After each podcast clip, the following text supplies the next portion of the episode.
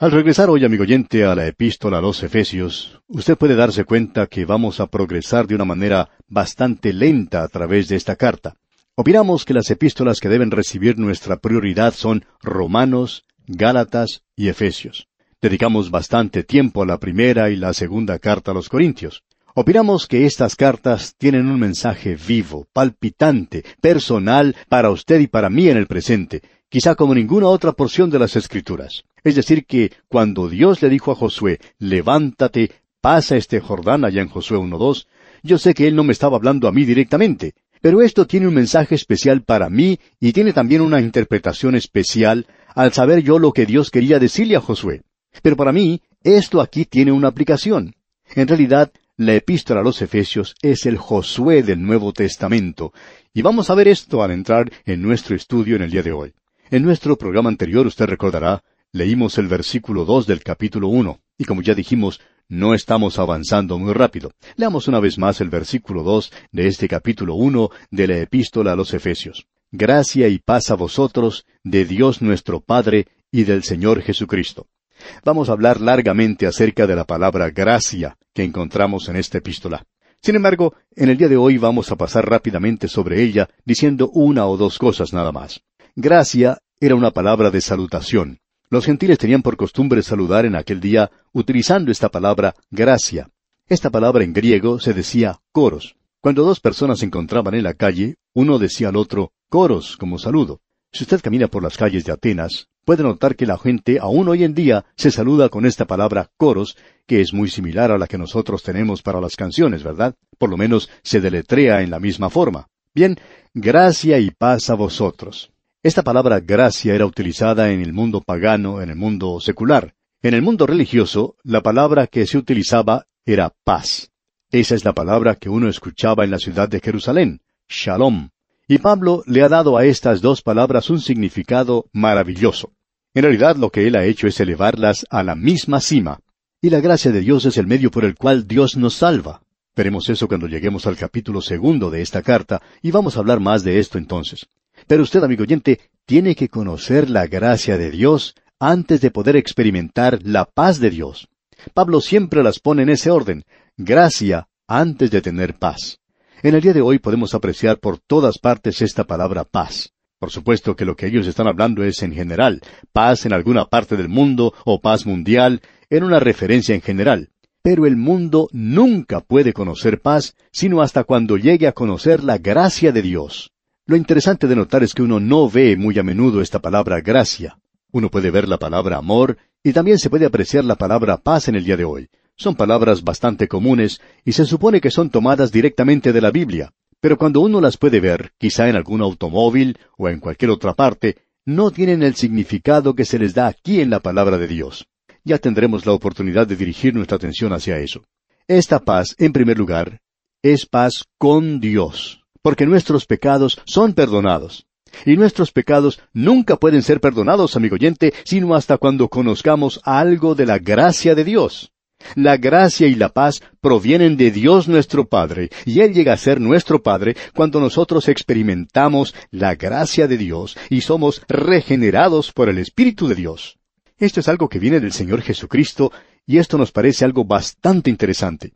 ¿No cree Pablo acaso en la Trinidad? ¿Por qué no dijo él el Espíritu Santo? Bien, el Espíritu Santo está benéfico, morando en los creyentes. El Señor Jesucristo estaba sentado a la diestra de Dios en los cielos. Así es que necesitamos tener nuestra geografía en perspectiva cuando estudiamos la Biblia. Hay muchas personas que malogran, que tuercen su teología porque no tienen su geografía en la debida perspectiva. Y cuando logramos que eso se arregle, aún ayuda a nuestra teología. Escuche ahora lo que dice el versículo tres, que es un versículo realmente maravilloso. Bendito sea el Dios y Padre de nuestro Señor Jesucristo, que nos bendijo con toda bendición espiritual en los lugares celestiales en Cristo. Esta es realmente una expresión maravillosa, y aquí podemos notar algo que es muy importante. Él nos ha bendecido. Nosotros le alabamos a Él con nuestros labios porque Él primero nos bendijo. Y luego nuestra bendición es una declaración. Sus bendiciones son hechos. Nosotros pronunciamos algo para Él, le decimos bendito. Él nos hace benditos a nosotros. ¿Qué es lo que quiere decir bendito? En esa palabra encontramos una referencia a felicidad y gozo. Dios se está regocijando en el día de hoy, y Dios es feliz hoy porque Él tiene un camino, una forma de salvarnos, y Él lo puede bendecir. Y yo creo que eso es algo realmente maravilloso para nosotros. En realidad, yo no puedo pensar en algo más maravilloso que esto. Y Él nos ha bendecido. Él no está hablando de algo que puede ser nuestro cuando lleguemos al cielo, sino que Él está hablando de algo que es nuestro ahora mismo. Alguien se me acerca y me dice, ¿ha recibido usted la segunda bendición? Segunda bendición. Amigo oyente, yo estoy recibiendo cientos de ellas, más aún miles. No solo he recibido la segunda bendición, sino que he tenido miles de bendiciones, puedo decir de paso. Él nos ha bendecido y lo ha hecho por medio del Señor Jesucristo. Vamos a ver eso aquí porque es algo realmente de valor, podemos añadir. Aquí estamos bendecidos con toda bendición espiritual. Y tenemos que apreciar lo siguiente, que es en los lugares celestiales. No sé exactamente dónde están esos lugares celestiales, pero sí sé dónde está el Señor Jesucristo. Él está a la diestra de Dios. Y se nos dice aquí que estas bendiciones son en Cristo. Debemos advertir aquí que debemos tener cuidado en cuanto a esto. No nos dice aquí que estas bendiciones son con Cristo. Hay algunos que lo leen de esa manera. Pero ahora mismo usted y yo estamos sentados en Cristo, es decir, dentro de Cristo. Cuando alguien pregunta, ¿va a ir usted al cielo algún día? Y la respuesta que generalmente se da es, bueno, espero que sí. Bien, amigo oyente, permítanos decirle esto. Si usted va al cielo, usted ya está allí en Cristo. Él lo ha bendecido a usted en los lugares celestiales en Cristo. Y usted está allí, amigo oyente, sin tener cuidado en cuanto a su posición aquí abajo. Lo que usted hace aquí quizá no sea bueno, pero si usted es un hijo de Dios, usted ya está en Cristo. Hay algunas personas que no comprenden muy bien lo que aquí se dice, y en cierta ocasión cuando se estaba llevando a cabo un estudio de la epístola a los Efesios, un hermano se levantó a orar y en su oración él dijo, Señor, te damos gracias que esta mañana hemos podido estar sentados en los lugares celestiales en Cristo. Bueno, él erró en ese punto una vez más. No es necesario que vayamos a un estudio bíblico, un estudio tan importante como este, y tener nuestros corazones llenos de emoción con estas grandes verdades espirituales para estar en los lugares celestiales. En realidad, amigo oyente, usted está en los lugares celestiales en Cristo, aun cuando esté sumido en la melancolía o depresión. Usted puede sentirse muy desanimado, pero si usted está en Cristo, usted está sentado en Él. Es decir, usted está dentro de Cristo. Eso es algo que Él ha hecho por nosotros. Ahora Él es bendito. Bendito sea el Dios y Padre, dice aquí el versículo tres. Y nosotros le alabamos. ¿Por qué? Porque Él nos ha bendecido. Ahora Él nos ha bendecido con toda bendición espiritual. Quisiéramos que usted se dé cuenta de algo que pensamos es trágico en el presente, y es lo siguiente.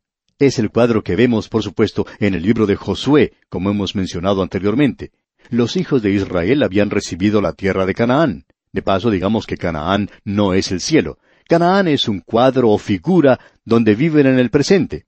Canaán nunca pudo haber llegado a ser el cielo porque había enemigos que deberían ser eliminados, batallas que deberían llevarse a cabo en ese lugar. Cuando usted llegue al cielo, amigo oyente, no habrá necesidad de hacer eso. Aquí abajo es donde se está llevando a cabo la batalla.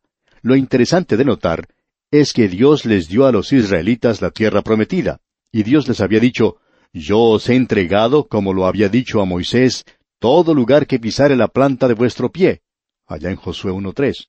Y eso fue lo que él le dijo a Josué. Pero no podía Josué decir, Bueno, Señor, ya nos la has dado, déjanos ahora entrar y tomarla.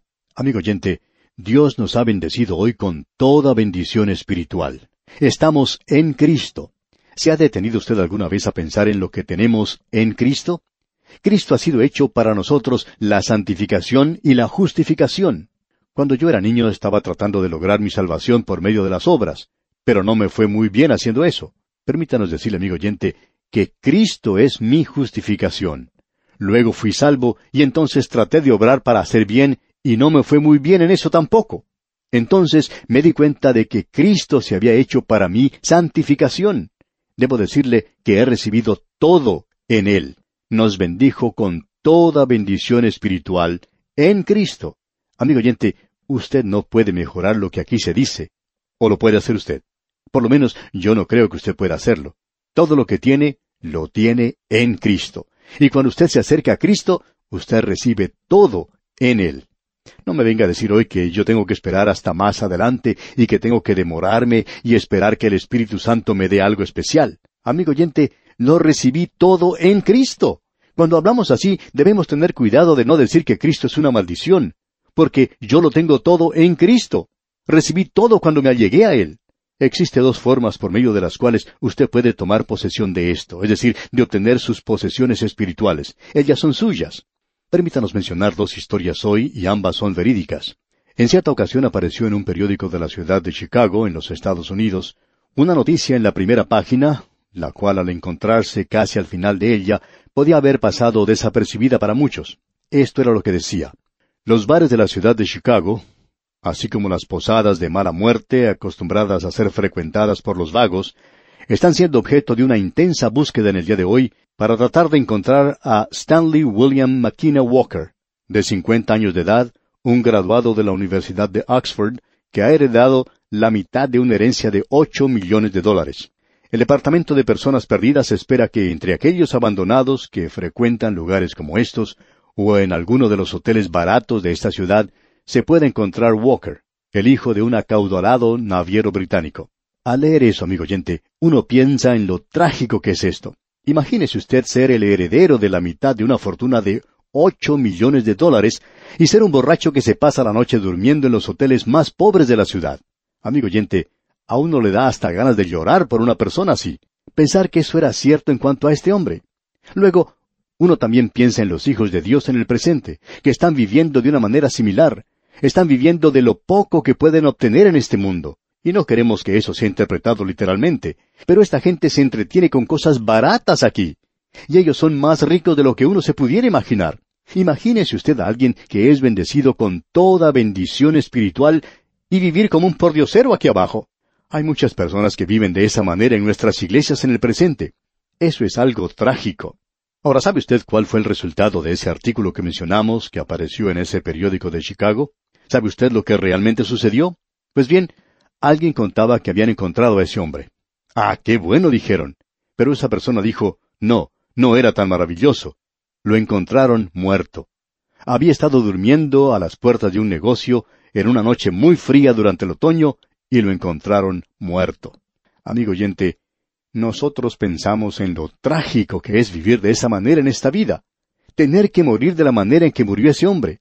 Pero hay muchos creyentes que viven y mueren de esa manera, y sin embargo, ellos han sido bendecidos con toda bendición espiritual en los lugares celestiales en Cristo. Hay otra historia que quisiéramos relatar en este momento, y esta historia también es verídica.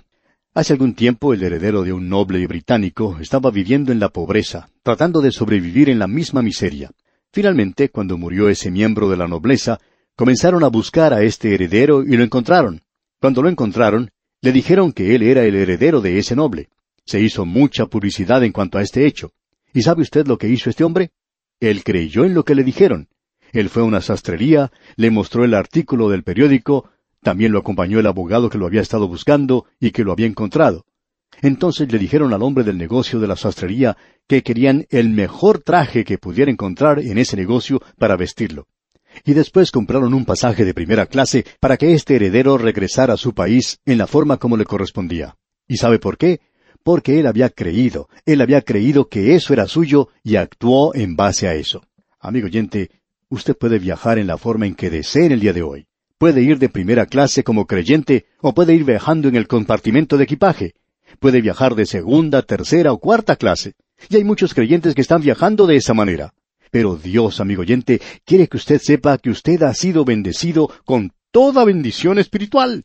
Ahora Él no nos ha prometido bendiciones físicas. Él nos ha prometido bendiciones espirituales, y ellas se encuentran en los lugares celestiales. Están en Cristo.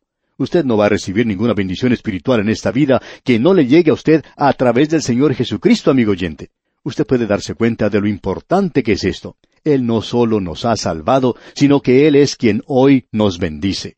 ¿Cuánto necesitamos hoy asirnos, agarrarnos de Él y comenzar a vivir como un hijo de Dios debería vivir? Hemos llegado en la carta a los Efesios a una sección que es muy importante. Hemos tratado de presentarle un bosquejo antes y dijimos que es donde Dios el Padre planeó la iglesia. Usted ni siquiera edificaría una casa sin tener un plano. Por lo menos pensamos que usted no haría eso. Yo creo que sería algo bastante absurdo el tratar de edificar una casa sin un plano. Vemos aquí que Dios el Padre planeó la iglesia. ¿Qué fue lo que él hizo al planear la iglesia? Pues bien, aquí se nos menciona tres cosas. Él nos escogió en Cristo. Él nos predestinó a ocupar un lugar como hijos suyos. Y tercero, Él nos hizo aceptos en el amado. Nos damos cuenta que hemos llegado hoy a un pasaje de las Sagradas Escrituras que es muy difícil. Y creemos que es algo bueno que ya estemos llegando al final de este programa porque quisiéramos que usted ciña su mente en la próxima oportunidad para mirar y considerar el pasaje más fuerte, más potente que existe en la palabra de Dios. Vamos a hablar de la elección, así como también de la predestinación. Estas dos palabras quizás nos asusten un poco. La gente huye a buscar refugio cuando se mencionan estas palabras. Uno pensaría hasta que fueran palabras malas. Pero permítanos decirle, amigo oyente, que esas son palabras bíblicas que tienen un cierto significado. Esperamos no ser extremistas en un sentido, sino que podamos apreciar que aquí veremos algo que es muy importante de notar de nuestra parte. Ahora, en el versículo cuatro de este capítulo uno de la epístola a los Efesios leemos, según nos escogió en él antes de la fundación del mundo, para que fuésemos santos y sin mancha delante de Él. Bien, este versículo y los versículos siguientes son esencialmente los más difíciles en la Escritura para poder comprenderlos. En primer lugar, debemos decirle que son repulsivos para el hombre natural, y desafortunadamente el creyente común los encuentra difíciles de aceptar en su valor real en el día de hoy. Las declaraciones que aquí tenemos son bastante claras. La verdad que contienen es difícil de recibir. Estos dos versículos creemos que son como una nuez, difíciles de romper, pero que tienen algo muy bueno por dentro. Vamos a ver eso en detalle en nuestro próximo programa. Quisiéramos agregar aquí unas palabras, y es referente a la forma en que comienza el versículo cuatro. Según. ¿Ha notado eso? Esta es una conjunción que modifica la declaración precedente las bendiciones espirituales que usted y yo hemos recibido son de acuerdo con la voluntad divina. Todo es hecho en perfecta armonía con el propósito de Dios. Este mundo, amigo oyente, y este universo van a ser operados según el plan y propósito de Dios el Todopoderoso. Y eso es importante que lo veamos. Y aquí, amigo oyente, vamos a detenernos por hoy. Le invitamos pues a sintonizarnos en nuestro próximo programa cuando proseguiremos con este profundo estudio de la carta del apóstol San Pablo a los Efesios. Contamos como siempre con su muy valiosa sintonía. Será pues, hasta entonces, que las bendiciones del Altísimo estén con usted en todo tiempo, es nuestra ferviente oración.